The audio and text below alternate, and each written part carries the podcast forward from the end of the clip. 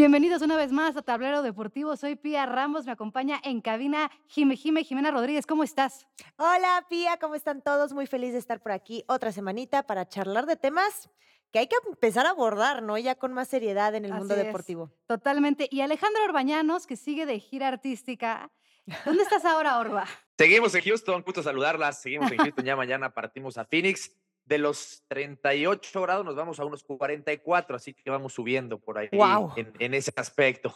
Ay, qué horror. Nosotros ya, por lo menos aquí en Ciudad de México, hoy se ha anulado un poquito más Ve, después ya traigo manga de larga la, y de la ola de calor tan terrible que se había sentido. Jime les platicaba que tenemos que hablar de diferentes temas. Aquí en Tablero Deportivo no solamente queremos hablar de lo que está pasando en la inmediatez del deporte, la inmediatez de los resultados o lo que nos dicta una agenda, también queremos ir un poquito más allá. Hoy vamos a tocar un tema que me parece, nos parece muy interesante, la inteligencia artificial y cuál va a ser su repercusión en el mundo del deporte. ¿Por qué empezamos con este tema? Porque Wimbledon fue noticia hace unos días diciendo que van a introducir inteligencia artificial para empezar a narrar los partidos o a comentar los partidos en su página web y en su app. Y también ya se dijo que van a empezar a, pues, a eliminar a los jueces de línea dentro del circuito ATP. Entonces dijimos, es un buen, eh, es un buen tema para, para platicarlo, porque la verdad es que con el chat GPT, con todo lo que se está viviendo en torno a la inteligencia artificial en el cine, en la música, pues, ¿qué va a pasar en el mundo del deporte, Jimé?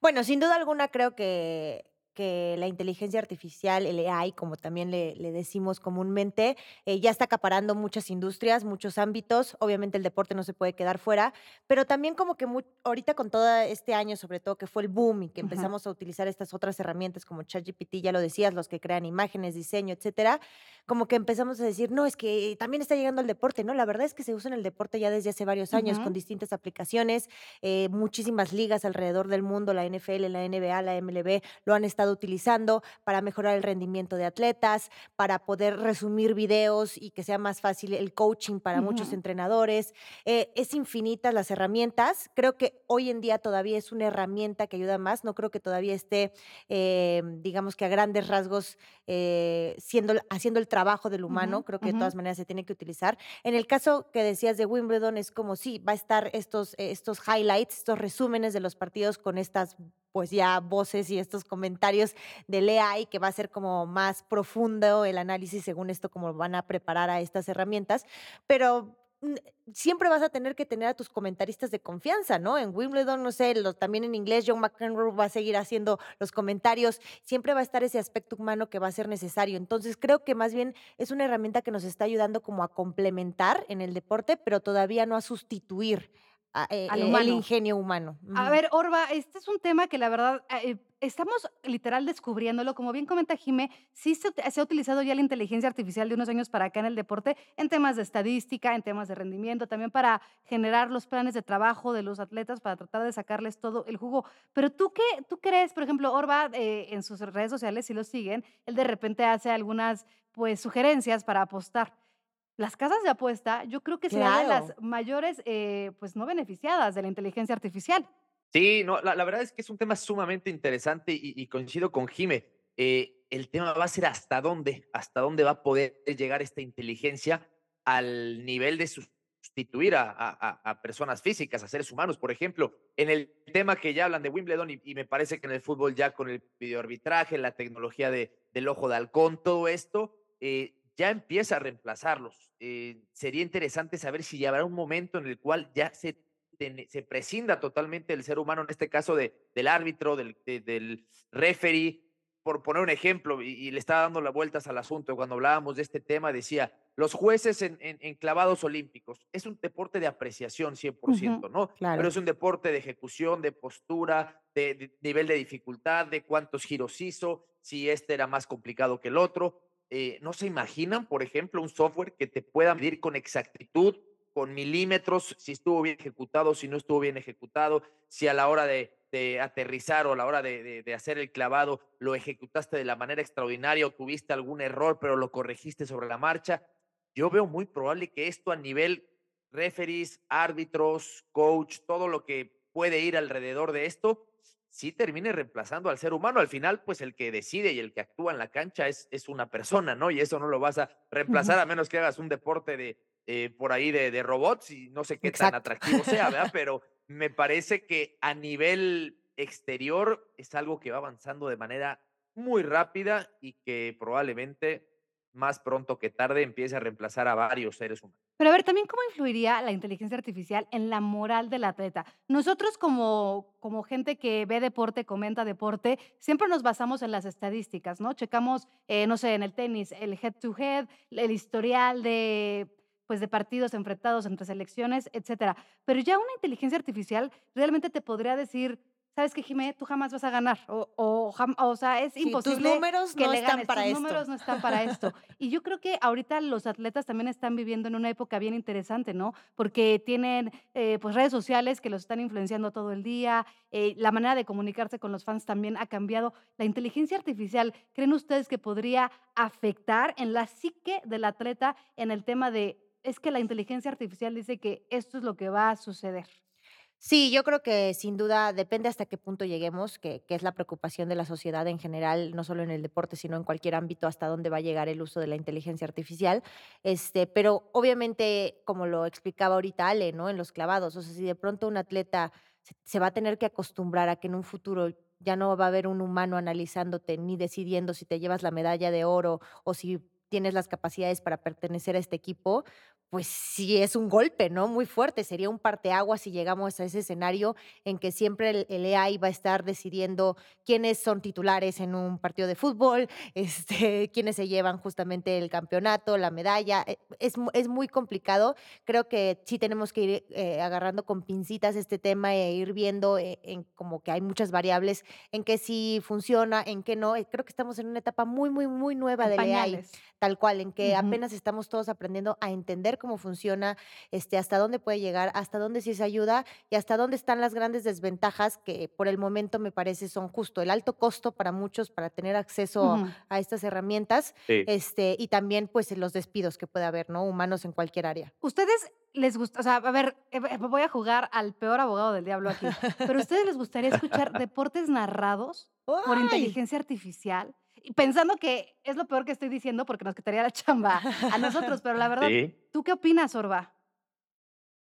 Pues mira, partamos de que eh, más allá de que sea un tema que, que- que nos ponga en peligro a nosotros y en nuestra chamba, eh, va a ser o finalmente vas a, a llegar con algo que tendrá mucho mayor preparación, si vale el término, es datos, estadísticas, eh, llegará un momento que tenga cero margen de error. Tú, tú como ser humano, pues puedes confundir un nombre, puedes confundir un dato, puedes confundirte de cualquier cosa, puedes expresarlo de alguna manera que marques tendencia a favor o en contra de un jugador o, o de algún equipo. Y aquí nos vamos a que se va a poder llevar esto al, al término y al tema 100% estadístico, objetivo, contar lo que está pasando y nada más. Eh, es muy extraño, yo, yo no me imagino Siento que estaría un bueno. deporte narrado por, por algo automatizado, pero ¿hace cuánto tiempo ya tenemos eh, en los famosos videojuegos la narración que es, que es virtual, que Claro. es artificial, y que ya por esos vectores, ya por esas, eh, eh, por ahí, eh, situaciones programadas,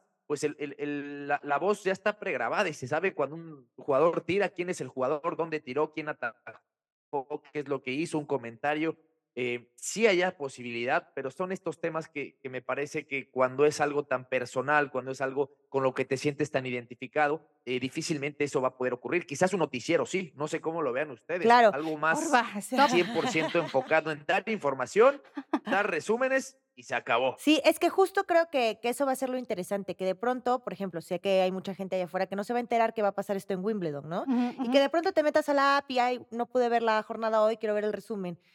Ahí va a ser la verdadera prueba de ver qué tan diferente se escucha o no. Alguien que no sepa y que no le digan si está escuchando AI o un- a un analista normal y que nos diga esa opinión, ¿no? O que nos hagan esa prueba de, a ver, vas a escuchar estas dos, ¿cuál te gustó más? Y de pronto que sí te guste más la de la inteligencia artificial puede pasar. Es cosa de probar. Pero, pero ahora estamos en el año en que vamos a empezar a ver todo esto. Pero la realidad es que ahorita sí es una herramienta. O sea, hay muchas Sí. cosas que, que facilita el trabajo humano. Sí. El análisis de datos, de miles y miles de datos, este, ver miles de resúmenes de videos y él te lo, eh, las, estas herramientas te lo pueden concentrar todo en menos de un minuto a una chamba que Sí. haría alguien en una semana. En una semana. Entonces, pues aplausos hasta, hasta ese sentido, ¿no? Fíjate que lo que dijo Orba me, me dio, me hizo mucho sentido. Él dijo objetivo, o sea, un trabajo objetivo. Pero yo sí creo que parte de escuchar a un comentarista, a un narrador, es que no puede ser 100% objetivo. Claro, eso no existe. Y al final de cuentas, eh, la gente se va decantando por Jime, porque me gusta cómo lo hace Jime, por la personalidad que hace Jime.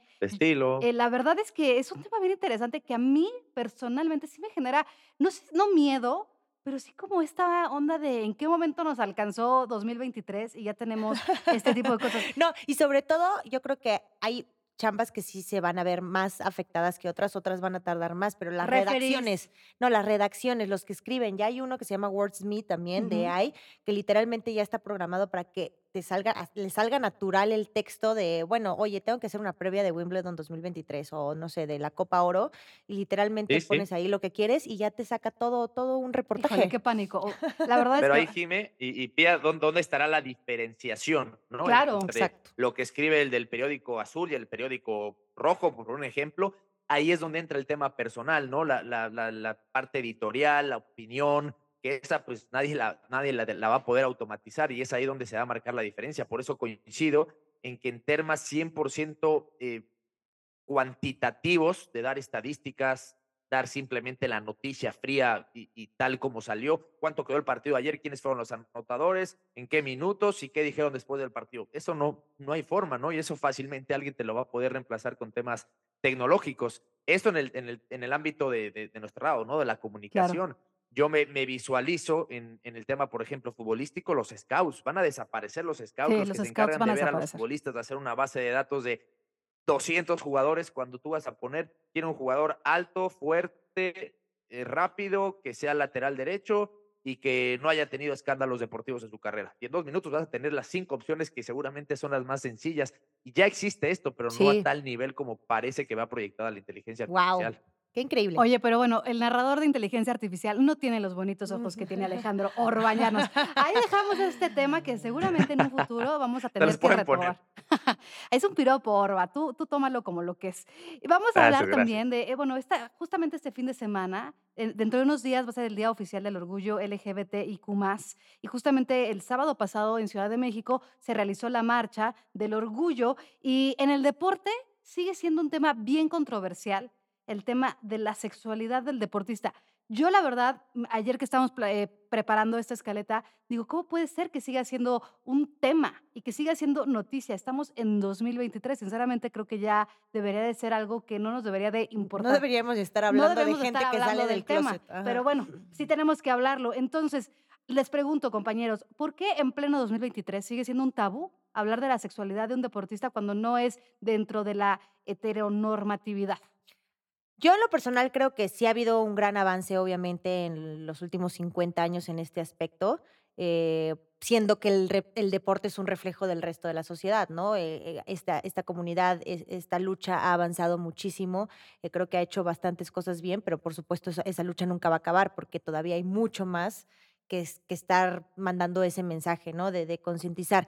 Y en el deporte, creo que depende mucho del deporte. Hay deporte, sí. muchas disciplinas y algunos deportes mucho más abiertos, lo hemos observado eh, en Juegos Olímpicos, por supuesto. Creo que en Tokio ya eran más de 160, 186, ¿no? más sí, o- más o más o menos, menos. este, que ya, ya abiertamente pues eh, habían dado sus gustos, su postura, y, y la realidad es que pues, seguimos diciendo esto, en el fútbol es impresionante, o sea, nada más por simple estadística no puede ser que no haya homosexuales, ya ha salido, por supuesto, en Australia, en otros países, algunos casos, eh, muchos salen después de que ya fueron profesionales, pero por simple estadística tendría que haber más. Entonces, sí creo que hay muchos contrastes dependiendo de los países, de las Pero naciones mira, en las que justo en estén. el tema de- del fútbol. Orba es, eh, sigue Sí, selección claro. nacional.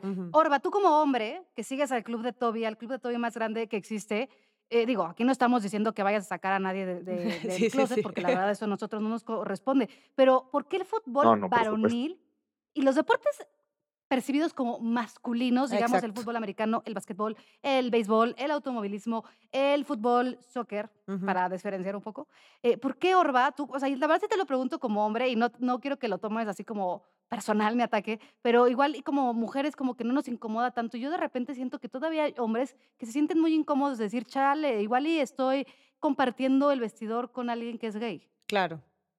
Sí, sí, es, es un tema, digo, es delicado hablarlo. Yo, yo, yo sí tengo la sensación de que no es un tema sencillo, eh, más allá de que hoy coincido con ustedes, o sea, ¿por qué tendría que ser noticia, no? ¿Por qué tendría que ser el gran anuncio? Por ejemplo, Jakub Janko, el, de República Checa, eh, subió un video diciendo y aceptando abiertamente que era gay, es futbolista internacional de su selección y recibió una cantidad de apoyos, mensajes, eh, la Liga de España, eh, UEFA, todos volcándose jugadores, por supuesto, apoyando. Qué bueno que lo hagan, ¿no? Pero esto al mismo tiempo nos deja claro lo extraño, lo raro, lo novedoso, lo, lo, lo rimbombante que es que alguien termine aceptando o, o, dando a conocer su sexualidad o sus preferencias cuando no debería ser así, ¿no? O sea, debería uh -huh. ser algo más normal. Y me parece, Pia, que das con el clavo en el tema varonil, porque justamente en el mismo deporte, pero femenil, Exacto. tenemos el caso totalmente contrario, pero opuesto totalmente, donde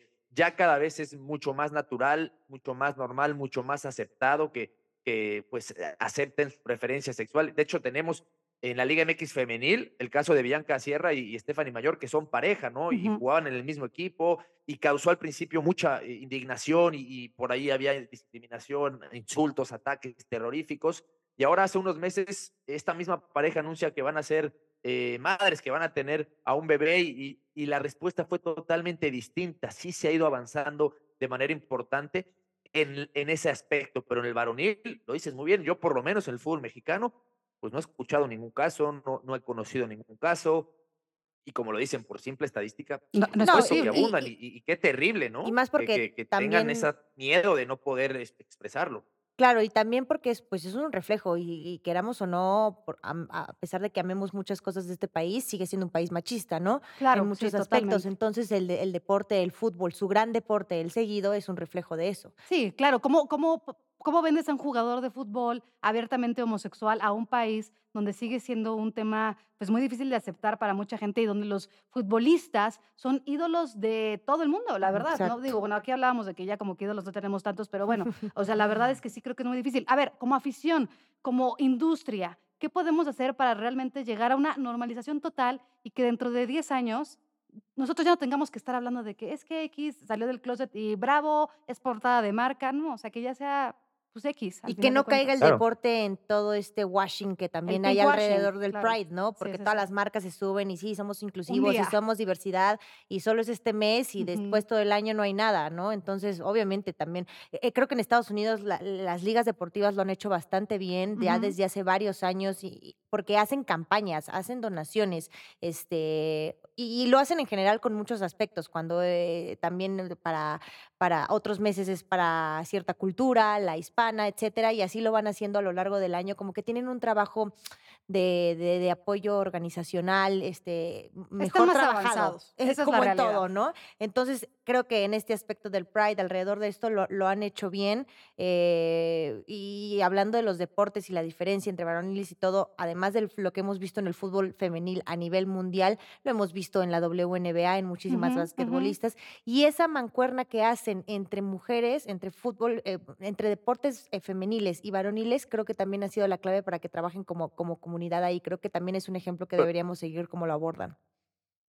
Dinos. No nos vayamos tan lejos, Pia y, y Jime. O sea, venimos de, la Copa del Mundo en, en Qatar, donde claro. se prohibió cualquier eh, manifestación pues, en ese sentido. Manifestación, si se le puede llamar, cualquier apoyo. Eh, yo recuerdo que eran alrededor de seis selecciones: Alemania, Dinamarca, eh, Francia, si no me equivoco. Uh -huh. Eh, Inglaterra, dentro de las que tenían esta posibilidad y, y, lo hacen recurrentemente con el gafete de capitán, con la, con la bandera no LGBT y, y que amenazaron, FIFA amenazó que quien rompiera esos derechos que, que, tiene o esa eh, forma de, de, ver en el país que, que tenían tan restrictiva y tan eh, desagradable la verdad de allá en Qatar, y van a recibir sanciones. Entonces partamos de eso. O sea, si FIFA, que es el máximo organismo, se presta a esto, eh, va a ser muy complicado que, sí, bueno. que logremos eh, evolucionar. Pero la aspecto. FIFA es un organismo extremadamente sí. hipócrita. O sea, les molesta nuestro grito, que es reprobable, pero luego van y hacen un, una Copa del Mundo en un, en un país donde Correcto. las mujeres no tienen derechos. Entre tantas cosas. ¿Tú querías, Pia? Yo quería. No, o sea, como, como para ayudar eh, a esta Yo como creo que causa. parte de nuestra responsabilidad como medios de comunicación sí es visibilizar a los atletas que son LGBTIQ. Eh, pero no visibilizarlos como elefantes blancos, sino Claro. realmente normalizarlos y hablar de sus historias. Yo les quiero platicar que sinceramente este fin de semana estuve muy triste en el noticiero en el que estoy participando aquí en Latinus, con el que estoy con Claudio, con Mariana, etcétera. eh, y preparamos una nota acerca de deportistas gays y muchos comentarios me sorprendieron eh, por el tema de por qué les hacen publicidad. No es hacerles publicidad, bueno. es reconocer que es gente que también hace deporte y que también existe y que tiene todo el derecho de practicar un deporte, que el deporte es universal y todos lo debemos de poder disfrutar sin que sean acosados por su preferencia sexual. Claro, y, Oigan, y sus historias, porque sus muchas historias. veces es como si la han pasado mal desde adolescentes, chavitos, en sus entrenamientos. O sea, Claro. claro que existe esa Es una discriminación. discriminación. Pero bueno, a ver, rápidamente para cerrar el tema, eh, Orba, tú, eh, cada quien aquí, pusimos la dinámica en tablero deportivo de que cada quien iba a escoger y hablar rapidísimamente de un deportista LGBT y más. Entonces, Orba, tú escogiste este hombre, Yanko. ¿Por qué lo escogiste rápidamente?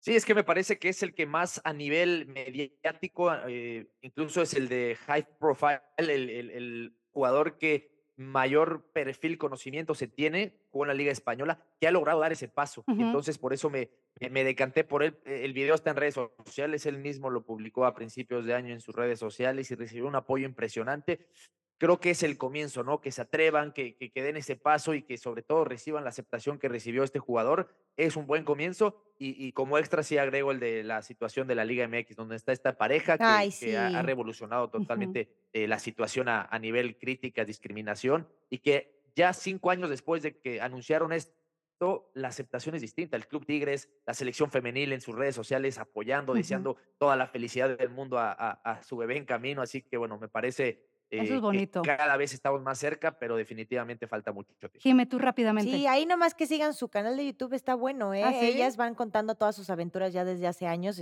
la neta son unas chidas. Eh, yo me fui por el caso de Jason Collins, este fue un jugador de 13 temporadas en la NBA y se convirtió en el primero en las principales cuatro ligas de Estados Unidos, deportivas obviamente, en pues salir del closet, ¿no? Lo hace en una portada de una revista muy importante, era un jugador, en- era un atleta en activo, entonces él sí fue un parteaguas, fue un Mm, game changing claro. muchísimo.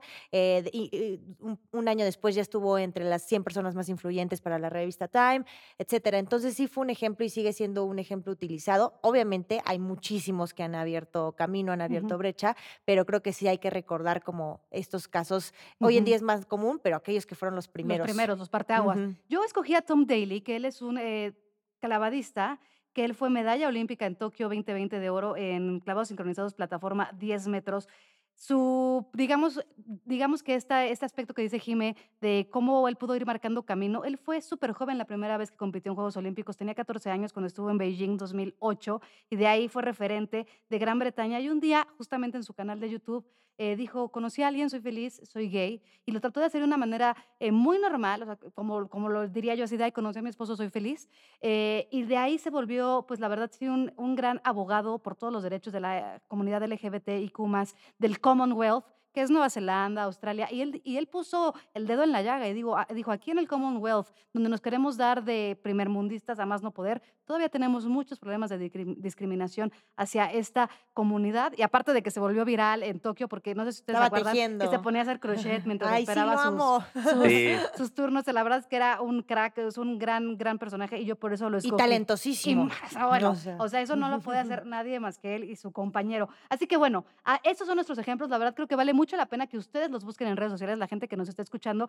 y que se adentren un poco más acerca de por qué estamos hablando de este tema. No lo estamos hablando por un tema ni de agenda, ni de por qué queremos moralizar, ni, ni nada. Simplemente es para tener esta apertura que creo que es tan importante en algo que, insisto, es universal como el mundo del deporte. Rápidamente, ayer jugó la selección en la Copa Oro, sin problemas, Orba y Jimmy Lozano feliz, todos felices. Eh, luego van a jugar contra Haití. Tú que estás allá cerquita, ¿cómo has visto el proceso con este cambio con el Jimmy? Muy bien, un cambio anímico y muy importante, motivacional. El jugador es otro, se siente cómodo. Edson Álvarez declaró que un técnico mexicano es la primera vez que lo tiene y le da confianza, Ujú. siente más identidad. Así que todo viento en popa, al menos en los primeros 90 minutos. Veremos qué pintan los siguientes partidos, pero cambio radical en esta selección. Y ya el Lamborghini avanzando, avanzando rumbo a Lamborghini. la, Para que tampoco la se nos olvide de la lo que pasó Oro. el último año, ¿no? Con calma, vamos a ver hasta dónde llega. Pobre pero Diego bien. Coca, No, siento no, que sí le tenían bien pasito esa cama. Pero bueno, oigan, y Paso a también pasito, pero sí, el ambiente fue distinto, muy distinto. los Juegos Centroamericanos también ya comenzaron de manera oficial. El viernes de la semana pasada se dio la inauguración. México ahorita está en el segundo lugar del medallero, me parece. Se está actualizando muy rápido el Sí. medallero, pero Colombia me parece que tiene una medalla más de oro en este momento que estamos grabando Tablero Deportivo. Mañana, quién sabe, la delegación mexicana en Centroamericanos, Jimé. Sí, la verdad, eh, esta creo que es la justa deportiva que debemos seguir si queremos sentirnos orgullosos de nuestro deporte. México ha sido 12 veces líder de este medallero de los Juegos Centroamericanos del Caribe que se están llevando en Salvador. Obviamente no hay que decir números de medallas porque están avance y avance a la hora, Todo el al día. minuto, los que estábamos esperando, nado artístico, en natación, están rompiendo marcas, récords. En verdad sigan a todos estos atletas porque qué bonito es verlos derramar lágrimas de felicidad después de lo que han vivido los últimos meses con la CONADE. ¿no? Estamos en un momento en el que tenemos que apoyar verdaderamente al deporte amateur mexicano, no solamente de dientes para afuera, sino ver las competencias, conocerlos y seguirlos. Bueno, pues nos despedimos entonces, Jimé, Ay, muchas qué gracias. Rápido, ya sé qué rápido. Siempre. Muy rápido. Muchas gracias, Orba. Por favor, no regreses flaco. Ya estaremos platicando la próxima semana contigo a ver de qué, en qué lado de Estados Unidos te tomamos. Pero muchísimas gracias. Que nos pongan muchas estrellitas Sí, y compartan, compartan, podcast, compartan. por favor. Estrellitas. Yo soy Pia Ramos. Recuerden que Tablero Deportivo lo pueden encontrar en Amazon Music, Spotify, Apple Music y también nos pueden seguir en las redes sociales de Latinos Podcast en Twitter, Instagram, Facebook. Ahí estamos. Nos vemos la próxima vez aquí en Tablero Deportivo.